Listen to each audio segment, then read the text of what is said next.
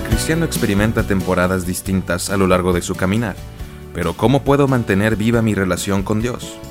Escuchemos lo que nos dice la Biblia con el doctor Jorge Salazar.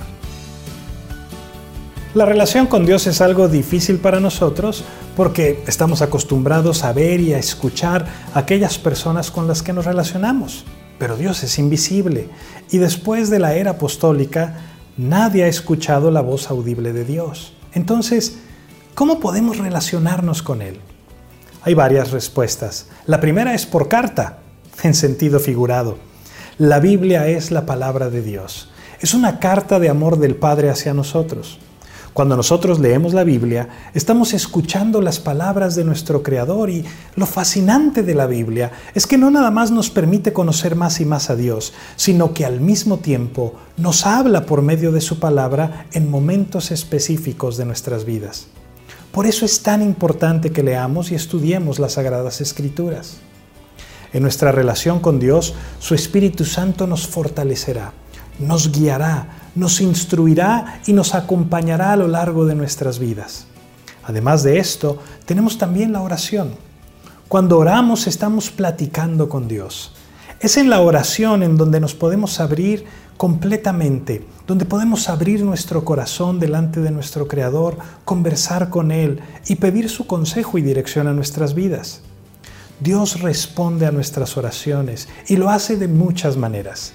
A veces lo hace por medio de su palabra, a veces por medio de otras personas y muchas otras formas increíbles y maravillosas.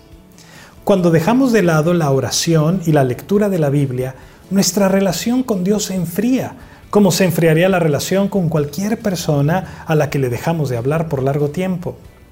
Finalmente, Dios creó la iglesia para que viviéramos en comunión unos con otros y poder disfrutar de la comunión de Dios con nosotros.